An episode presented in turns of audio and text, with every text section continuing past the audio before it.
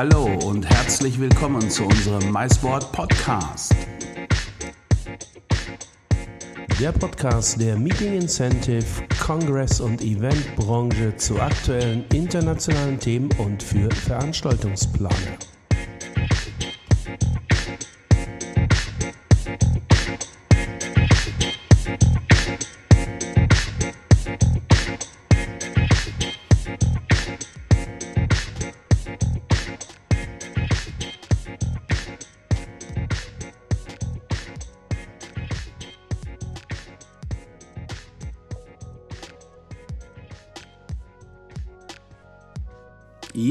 Herzlich willkommen zu einer weiteren Folge unseres MySport Podcasts. Und heute widmen wir uns den Themen Hybrid- und virtuellen Events. Und ich freue mich mit Ralf Maul, einen Experten der Live-Kommunikation, des Event-Business und eben auch Gründer und Geschäftsführer von Studio to Go hier zum Podcast Plausch begrüßen zu dürfen. Wir haben uns ausgetauscht zum Thema virtuelle Veranstaltung, hybride Veranstaltung. Was ist das im Detail? Worauf kommt es an? Worauf muss Wert gelegt werden in Sachen perfekter Umsetzung und was sind die Herausforderungen virtueller und hybrider Eventformate. Darüber sprechen wir in diesem flauschig-lauschigen Podcast-Plausch und wir wünschen euch an der Stelle schon jetzt viel Spaß.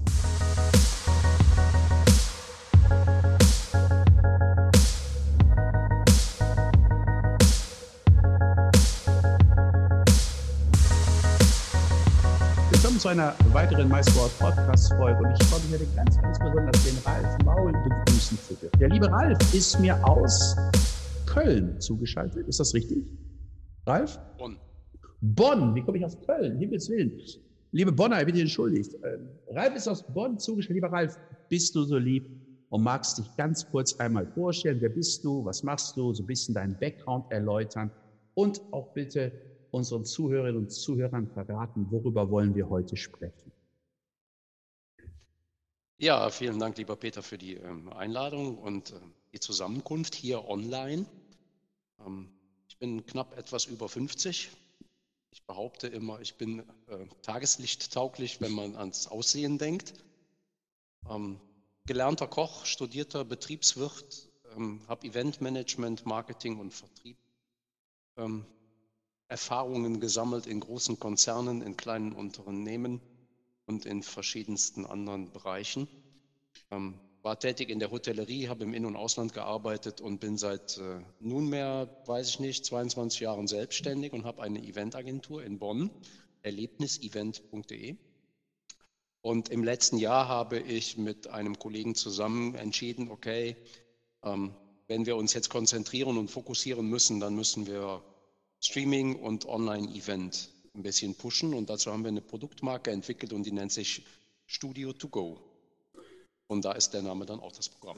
Lieber Ralf, das klingt in der Tat sehr spannend. Und zunächst mal, ich finde es aktuell wirklich gut, dass eine Industrie in weiten Teilen den Kopf nicht in den Sand steckt, sondern dass sie innovativ daran arbeitet, äh, welche Möglichkeiten gibt es. Und gab es ja auch technische Möglichkeiten schon vor der Pandemie, jetzt aber durch die Pandemie ich will es mal so formulieren, das ist mein Eindruck, hatten viele den Druck, so ein bisschen jetzt die Komfortzone zu verlassen, in der man bisher auch in den Eventagenturen, ich weiß nicht, ob du mir da zustimmen wirst, aber es, man hatte so seinen Kundenstamm, man hatte so seine wiederkehrenden Events, ja, man saß in einer Komfortzone bis zu dem Moment, wo es hieß, es geht nicht mehr, wir müssen aufgrund der Pandemie zuriegeln. Und äh, das war der spannend. Wie hast du persönlich diesen Moment erlebt? Als es sozusagen ernst wurde, also vor einem Jahr im März? Ja, also ich kann das sehr gut verstehen, dass die, diese, diese Wahrnehmung ein, ein, ein, Stück weit tatsächlich im Markt vertreten ist, dass man in so einer Komfortzone war und man muss nicht wirklich was tun, weil ich sag mal, jeder so ein Stück weit sein Geschäft im Prinzip sicher hatte und es ja relativ wenig Wechsel gab. Ähm, ich persönlich habe das immer ganz anders gesehen. Also ich bin Unternehmer von, von Hause aus und habe das auch in der Familie quasi mit in die, in die Waagschale gelegt bekommen. Und Unternehmen hat was mit Unternehmen zu tun. Man muss halt was machen. Und äh, von da bin ich schon immer hingegangen und habe äh, geguckt, was geht, was kann man machen. Habe versucht, Ideen ähm, zu entwickeln. Die sind teilweise spontan gekommen, teilweise habe ich Dinge gesehen und habe sie weiterentwickelt. Und so habe ich immer wieder Produkte auf den Markt geworfen. Ob die dann erfolgreich sind oder nicht, spielt für mich dann erstmal keine große Rolle. Wenn das Budget dafür okay ist, dann, dann geht das. Und ähm, so war das dann auch im letzten Jahr, dass ich einfach gesagt habe, okay, ähm, wenn wir jetzt mit dem Standard nicht mehr weitermachen können, müssen wir mal gucken, was in Zukunft geht. Wir haben das Glück, dass wir ein paar Kunden haben, die uns da komplett vertrauen, mit denen wir dann gemeinsam auch neue Wege gehen können. Ähm, immer mit dem, mit, dem, mit, mit, dem, mit der Situation verbunden, dass man auch mal hinfallen kann. Ähm, dann muss man halt aufstehen, Krönchen richten, weitermachen. Und ähm, da gehen unsere Kunden eben komplett mit. Und deswegen ist das für mich eigentlich jetzt keine besondere Herausforderung gewesen im letzten Jahr, sondern das war einfach, okay, da, da, da geht es jetzt weiter, also gehen wir den Weg, Punkt. Also ja. einfach machen.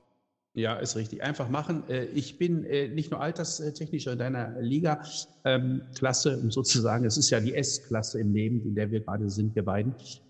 Und ähm, ich, ich, ich sehe das genauso. Auch das ist meine Haltung. Einfach machen.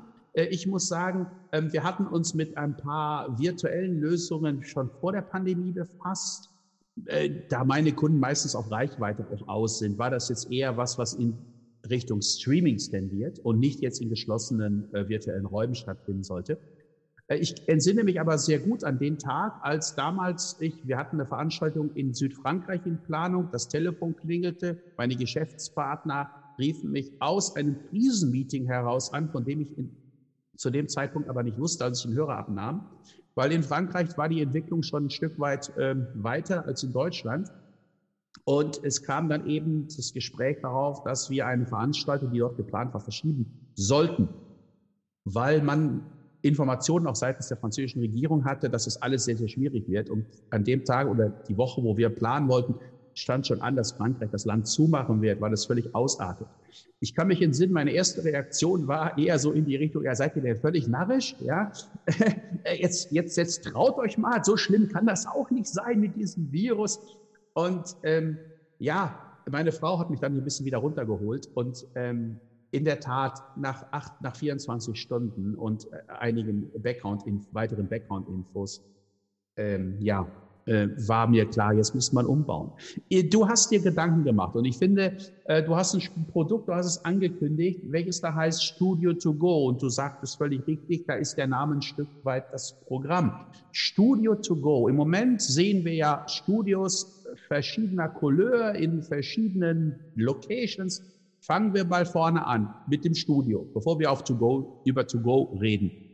Was für ein Studio ist das? Welchen Sinn und welchen Zweck kann es erfüllen? Und wie kannst du damit Unternehmen, Verbände, wahrscheinlich auch, ähm, unterstützen?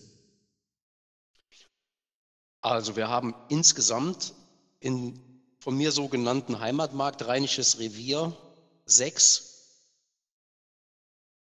Locationsräume, die wir als Studio nutzen können. Die sind teilweise vorbereitet und eingerichtet und ausgestattet. Was in den meisten Fällen fehlt, ist die klassische Kameratechnik, Übertragungstechnik, weil die haben wir zwar mehrfach, aber die lassen wir kaum in den Räumen stehen. Und ein Studio muss für mich oder ist für mich erst dann ein Studio, wenn es von der Atmosphäre, wenn es von Licht, wenn es von Kulissen und vor allen Dingen, wenn es vom Breitband her funktioniert. Und ähm, dann ist es im Prinzip jederzeit irgendwie modellierbar oder durch verschiedenste Ausstattungen und Einrichtungsgegenstände veränderbar. Wir haben ein Studio, das ist täglich im Betrieb. Das ist unsere Betriebsstätte in Obergarzen.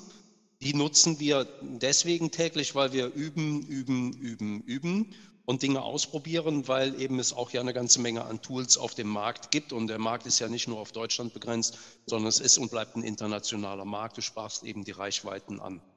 Ähm, von daher müssen wir verschiedenste Dinge ausprobieren, um zu gucken, was passt und was geht und welches Tool ist für was für ein Format eigentlich geeignet.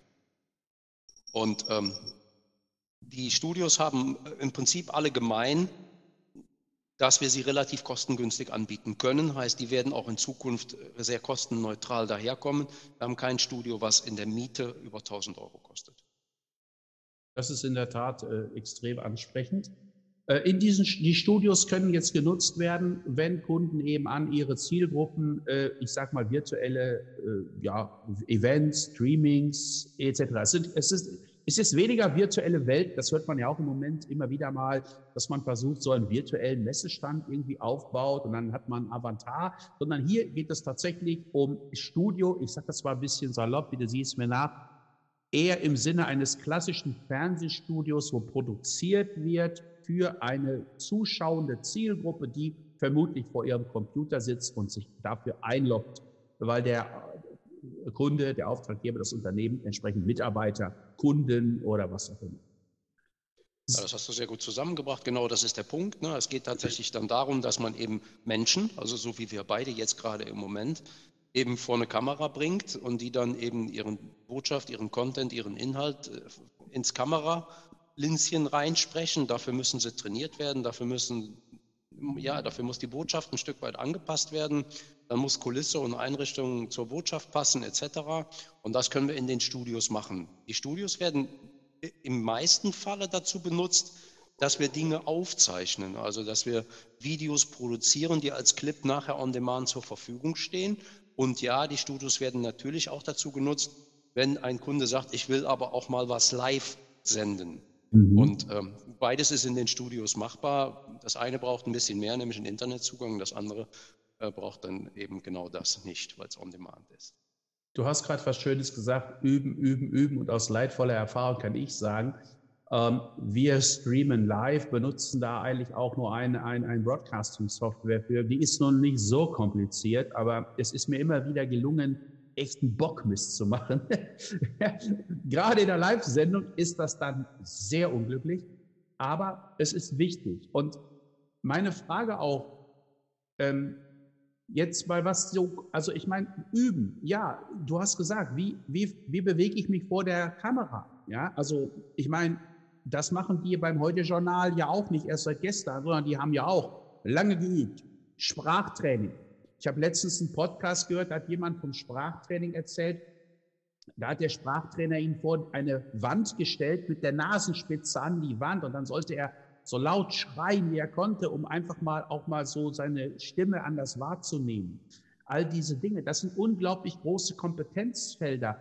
Da ist es doch, ist es da nicht nötig, auch jetzt dann als Agentur, die aus dem Veranstaltungsplanungsbereich, aus dem Kreativbereich kommt, ich glaube, das Thema Content, Inhalte, ist ein Teil geübtes Gewerk schon seit Jahren. Aber ist es dann in den anderen Dingen nicht auch relevant, entsprechend sich die Kompetenzen zu holen? Also zum Beispiel jemand, der sagt, okay, Freunde, Dramaturgie in so einem, in so einer tiny Box hier, was unser Bildschirm gerade ist, das funktioniert nicht äh, so wie auf einem Event, weil sonst filmen wir es ab und nach 30 Sekunden schalten die Leute aus. Was sind da so deine Erfahrungen und was, was hat das auf sich mit weiterer Kompetenz? Was muss dazu herangezogen werden, idealerweise? Also fangen wir mal mit, dem, mit den, mit den Ground-Produkten an. Also diese ganzen technischen Dinge zu lernen, zu verstehen und anzuwenden, die übergebe ich gerne meinem Kollegen Thomas Schumacher, der ist Meister für Veranstaltungstechnik, der kommt aus diesem Beritt und der hat sich eben mit seinem Team zusammen ähm, hingesetzt und dann haben die gelernt, gelernt, gelernt, was braucht man denn für Online- oder Streaming- oder Videoclips-Produktion an technischem Know-how. Da haben wir auch investiert, wir haben da relativ viel Geld in die Hand genommen, um auch da aufzurüsten, dass wir noch ein paar mehr Kameras haben etc. Und äh, von daher ist der technische Part einfach durch Weiterbildung aufgebaut worden. Wenn es um Regie geht, also äh, Ablaufpläne haben wir bei Events schon immer geschrieben. Wenn wir über die Kamera sprechen oder über Video oder online, ähm, dann brauchen wir noch eine detailliertere Ablaufgeschichte, nämlich eine klassische Regie, wie man das aus einer Filmproduktion heraus auch kennt, mit klaren Anweisungen, klaren Ansagen. Ähm, das habe ich schon immer sehr gerne getan und auch ähm, da war ich immer sehr pingelig und penibel, wenn es um Minuten und Sekunden ging. Von daher steht mir das schon zu, zu sagen, kann ich. Wenn es aber darum geht, eben Dramaturgie zu inszenieren, ja, dann greife ich auch schon mal auf Kollegen zurück wie ähm, Chris Kuhls als Eventregisseur und Ablaufregisseur. Den kenne ich sehr gut, mit dem habe ich auch schon Dinge zusammen gemacht. Der war auch schon bei uns im Studio und hat Dinge äh, getätigt. Und da kann man äh, von partizipieren auf der einen Seite und sich natürlich auch ein bisschen was abgucken. Und wenn es um das in Anführungsstrichen Medientraining geht, dann können wir natürlich sagen, stell dich gerade hin oder spreche langsam und rede sauber aus. Das können wir alles tun, aber wenn es dann ans Eingemachte geht, dann nehmen wir uns Medientrainer. Davon gibt es auch, das ist auch quasi eine eigene Branche. Ähm, und die nehmen wir dann einfach mit dazu. Die müssen halt dann in dem Moment bezahlt werden.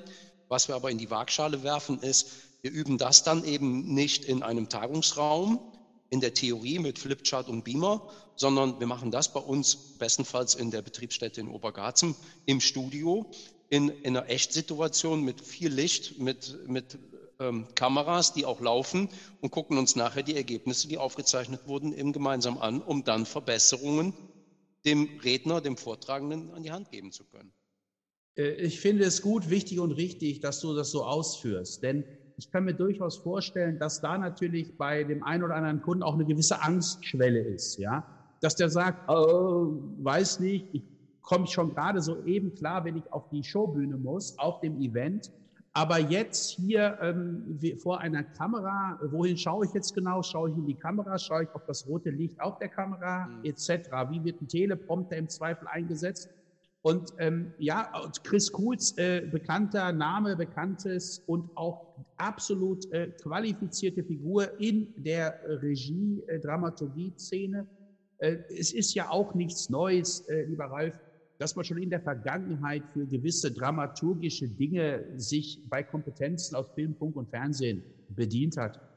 Ich entsinne mich in frühen Jahren, als ich bei einer Agentur gearbeitet habe, haben wir uns auch mal dem Produktionsbüro von Beckmann, äh, äh, äh, haben wir mal hinzugezogen, weil es sehr wichtig war, eine gewisse Dramaturgie auf der Bühne zu inszenieren mit den unterschiedlichen Rednern und der Moderatorin. Ähm, das sind, äh, das ist, das finde ich extrem wichtig, weil äh, das fällt ja auch hinten runter, weil im Moment finde ich so viele äh, ja, virtuell hier, Hybrid da, Studio dort. Ja, wir haben es im Vorgespräch gehabt, mittlerweile kaum eine Scheune mehr in diesem Land, was nicht irgendwie äh, eine, eine Pressemeldung verschickt, in der steht, wir haben jetzt ein virtuelles Studio, so irgendwie.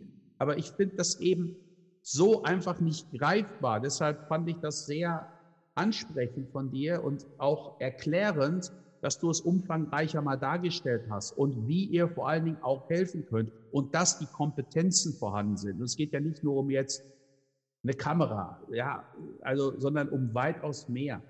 Äh, Finde ich super. Wenn wir kurz mal über Hybrid sprechen, weil das ist so ein Begriff, da kommt jetzt erst langsam so die Fragen hoch, mein Eindruck, subjektiver Eindruck, dass man sich ein bisschen mehr Gedanken macht, was ist damit eigentlich genau definiert? Denn ich habe das Gefühl, wenn ich in einem Raum bin, ich hatte das letztens auf Clubhouse, da waren irgendwie, weiß ich nicht, 75 Leute im Raum, wenn man dann hätte gesagt, jetzt schreibt bitte alle mal mit zwei Sätzen nur auf, was ist eure Definition für ein Hybrid-Event, hätte man wahrscheinlich 175 Antworten gehabt, gefühlt. Und ähm, äh, ich habe das mal so, wenn ich jetzt wenn ich sage, ich entlehne mir oder ich leihe mir dieses Wort aus, dem Auto, aus der Automobilproduktion, sprich der Motorenproduktion, dann ist Hybrid ein Auto, was entweder mit Kraftstoff fährt oder mit Batterie. Es fährt nicht mit Batterie und Kraftstoff zur gleichen Zeit, weil salopp gesagt, ja. Also was, wie ist Hybrid einfach eine Range von vielen Möglichkeiten, wo ich online und offline verbinde oder ist Hybrid tatsächlich nur online, offline zur gleichen Zeit? Was ist so deine äh, Meinung oder Haltung dazu? Wie, wie würdest du es definieren? Das ist, ich glaube, tatsächlich nicht so wahnsinnig einfach, weil noch keiner hingegangen ist und hat mal ähm, das Fachwörterbuch für Event weitergeschrieben, um die jetzt gängigen Formate, das ist ja auch schon so eine Begrifflichkeit, Formate, da hast du recht. Ich ja. hatte den Stefan Luppold von der DHBW mal gebeten, sich da mal mit seinen ähm, Studierenden hinzusetzen und das weiterzuschreiben. Ich gehe davon aus, dass die das auch tun werden und da wird irgendwann was kommen.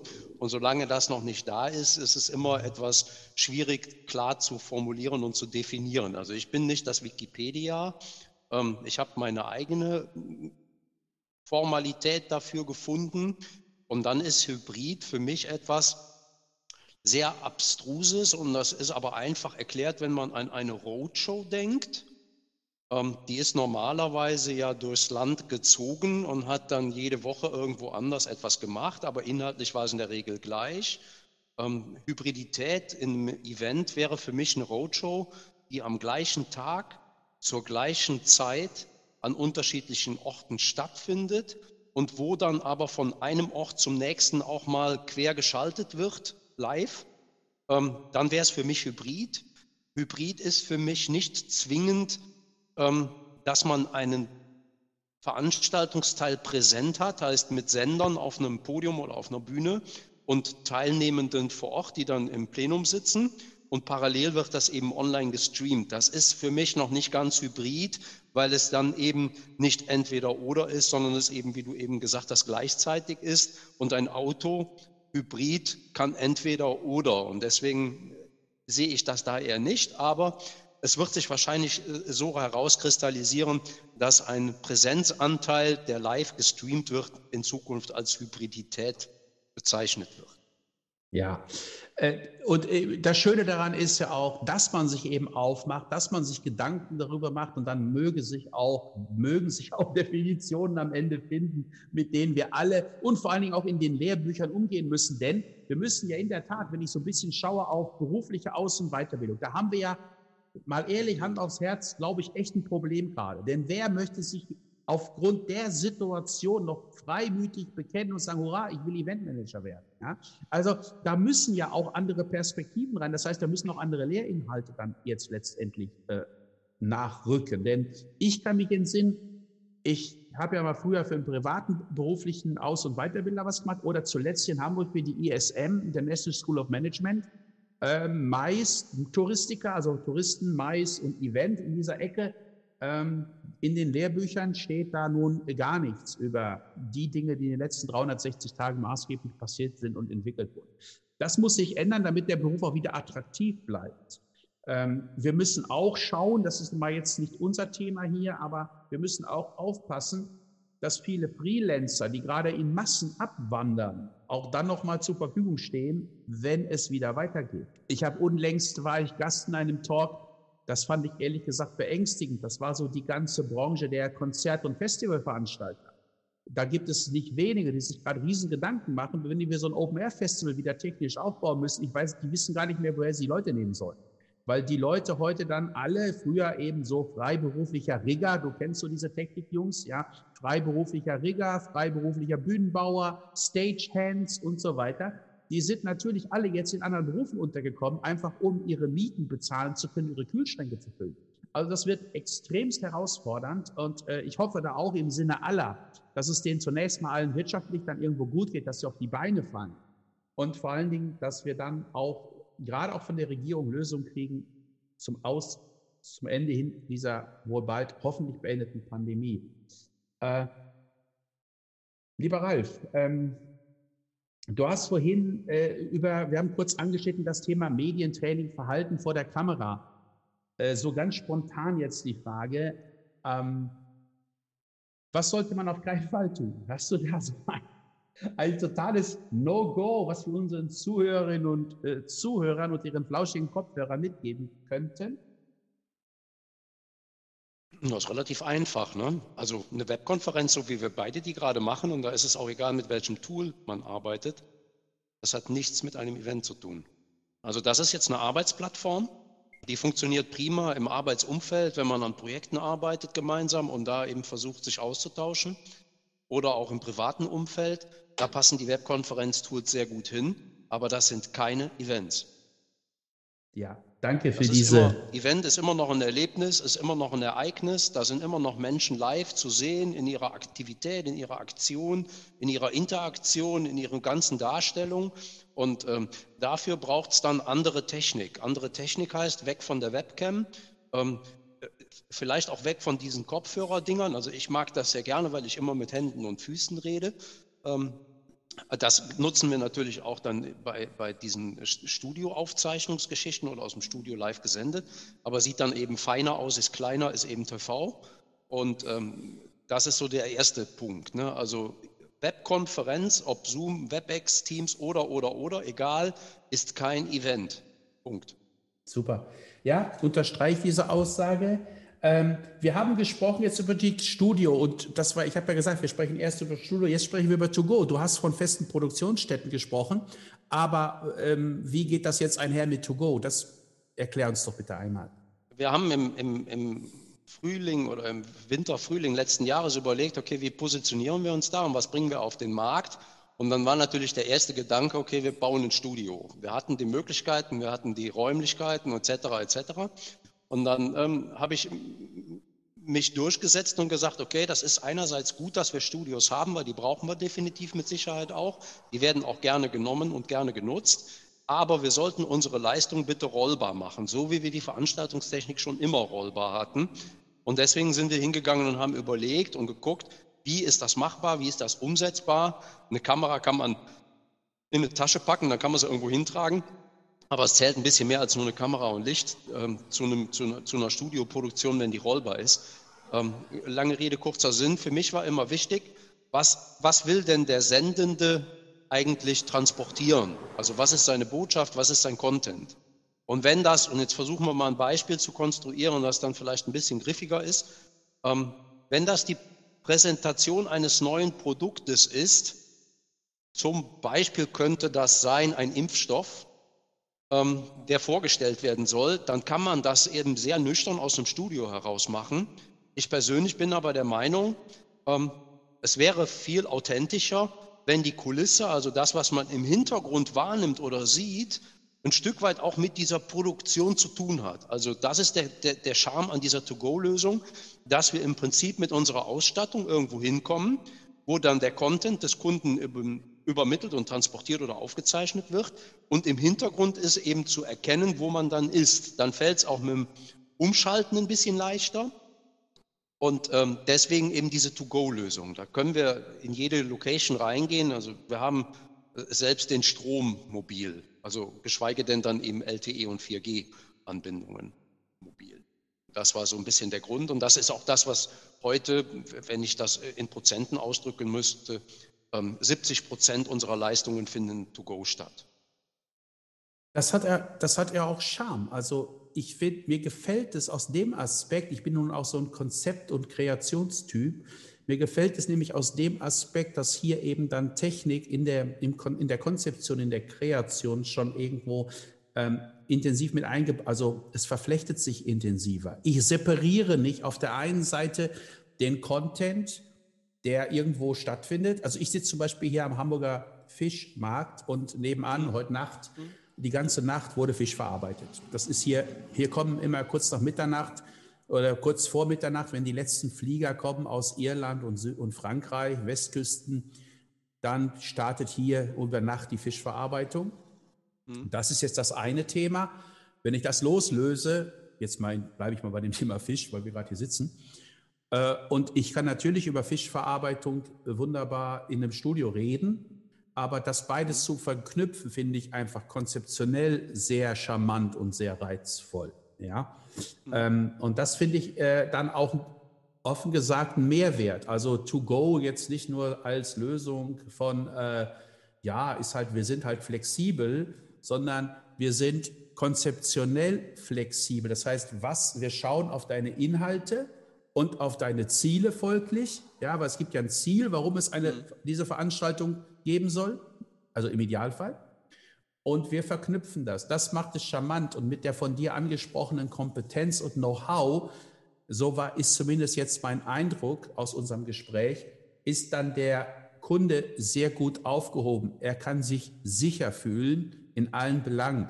Präsenz vor der Kamera, inhaltliche, konzeptionelle Zuarbeit verknüpft mit den richtigen, mit dem richtigen technischen Szenen-Setup. Ich nenne das jetzt mal salopp so.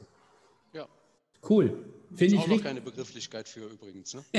ja, ja, aber das ist ja immer auch so eine Sache, auch gerade in, in der Branche mit den Begrifflichkeiten. Weißt du, als in Deutschland hat es ewig gebraucht, bis, bis der Begriff Mais eine gewisse Akzeptanz bekam. Ich meine, das ist ja auch ein bisschen ungültig, so Plural von Mäuse. Wer möchte das gern sein? Ja?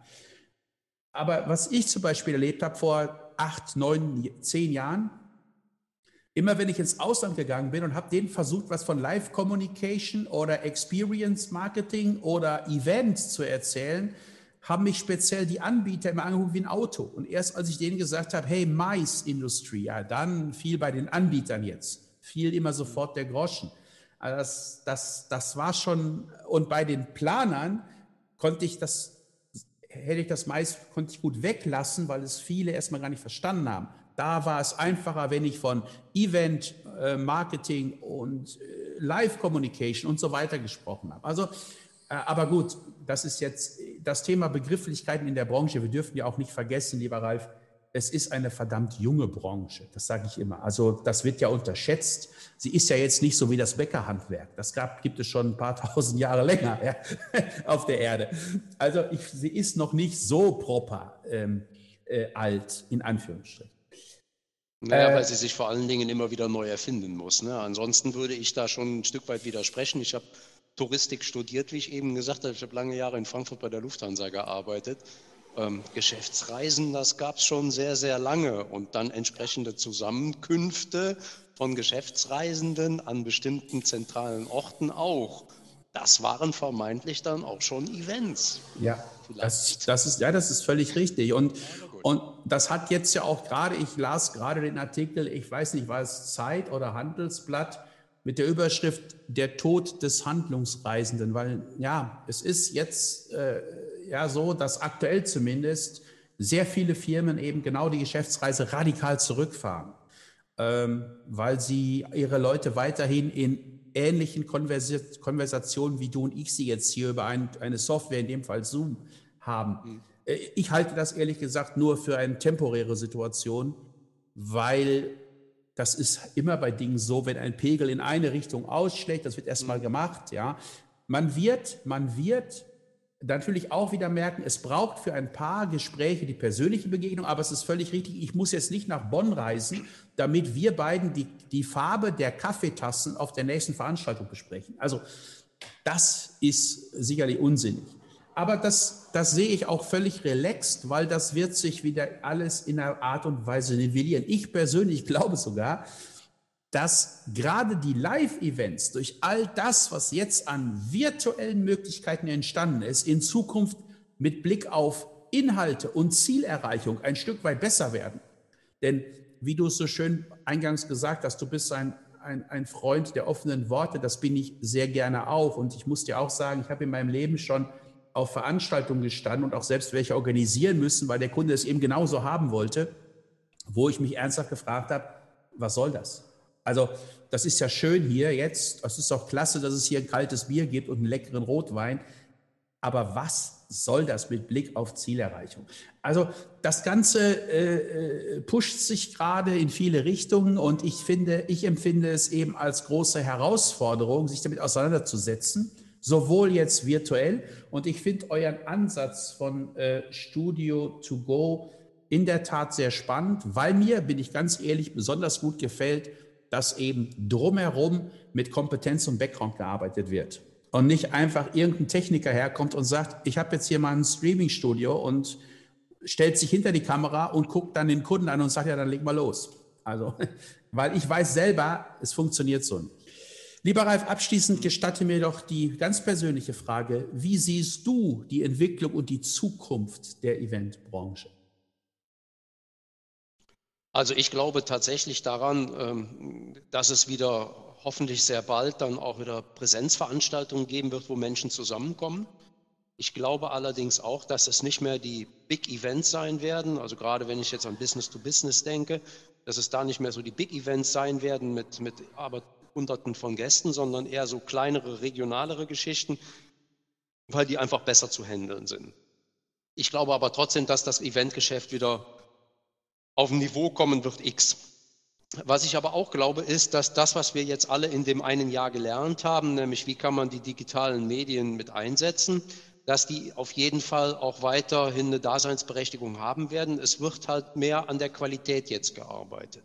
Also ich glaube tatsächlich, dass das Nutzen von Webkonferenztools weiterhin Bestand haben wird, aber eben nicht mehr jeden Tag stundenlang, sondern es wird eben gezielter eingesetzt, weil man vielleicht auch eine gewisse Müdigkeit da verspürt. Es ist ja auch anstrengend, gerade wenn dann der Bild mal schlecht ist oder der Ton ist nicht gut zu hören, da muss man sich total anstrengen, um dem zu folgen. Und wie viele meiner Kollegen aus dem Markt ja schon gesagt haben, ähm, das Gucken aufs Handy oder eine WhatsApp-Nachricht oder mal wegklicken, das geht ja relativ schnell. Und deswegen müssen wir an der Qualität einfach arbeiten, dass das, was wir als Event online betrachten, auch wirklich ein Niveau hat, wo die Leute sagen, jo, das hat mir jetzt echt was gebracht. Gerne auch mit einer Monetarisierung hinten dran, dass eben, wenn es ein Wissensvermittlungsgeschichtchen ist, egal in welcher Größenordnung, die Leute dafür zahlen müssen.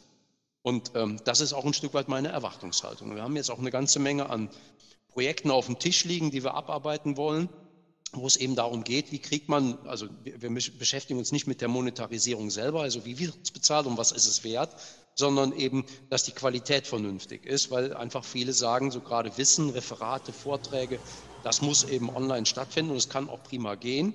Und auch da werden wir gerne nach der To-Go-Lösung gefragt. Klassisches Beispiel. Ähm, dass wir mit einer, mit einer Studioleistung, Streamingleistung, Aufzeichnungsleistung an einen Produktionsstandort fahren, wo dann eben das Intro für Referate und Vorträge, die zum Thema eben gesendet werden sollen, aufgezeichnet wird, damit man einfach klar hat, es geht jetzt um eine Produktionsstätte X und das wird das Thema sein für die Vorträge und gut ist. Wie gesagt, Qualität vor Quantität und ähm, dann wird das auch mit Sicherheit eine sehr schöne Geschichte werden in Zukunft. Also bleiben. Lieber Ralf, herzlichen Dank für diese, wie ich fand, sehr passenden Schlussworte. Ich schließe mich da uneingeschränkt an. Ich teile deine Meinung. Ich danke dir ganz herzlich für diesen flauschig lockeren Podcast-Plausch. Es war sehr inspirierend, sicherlich auch für unsere Hörerinnen und Hörer. An der Stelle hm, bleibt mir nur zu sagen, pass auf dich auf, bleib gesund. Und ich freue mich selbstverständlich, schon ganz bald wieder persönlich begrüßen zu dürfen. Wir werden uns sicherlich bei der einen oder anderen Veranstaltung über den Weg laufen. Pass auf dich auf. Das Beste für dich und deine Lieben. Liebe Grüße aus Hamburg, der Peter. Ja, vielen Dank, Peter. Das kann ich dann auch nur zurückgeben. Schöne Grüße aus Bonn und bleib gesund und hoffentlich auf bald.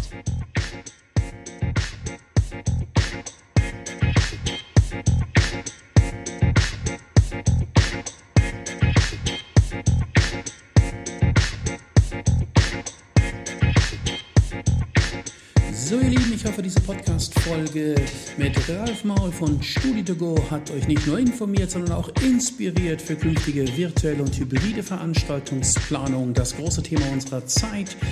Wir freuen uns, dass ihr euch die Zeit genommen habt, um unseren Podcast zu lauschen. Schaut einfach auf unsere Webseite mysport.com und lasst euch für eure internationalen Veranstaltungsplanungen informieren, inspirieren und vor allen Dingen freuen wir uns wie immer auf euer Feedback zu diesem Podcast, auf eure Bewertung in eurer Lieblingspodcast-App auf Soundcloud, Spotify, iTunes Podcast, wo immer ihr diesen Podcast lauscht. Last but not least sage ich wieder Danke Flavio Concini, unser italienischer Hitmixer, für die Soundeinspielung in diesem Podcast. An der Stelle bleibt gesund, bleibt vermummt. Bis zum nächsten Mal. Euer Podcast Peter sagt Tschüss und auf Wiedersehen.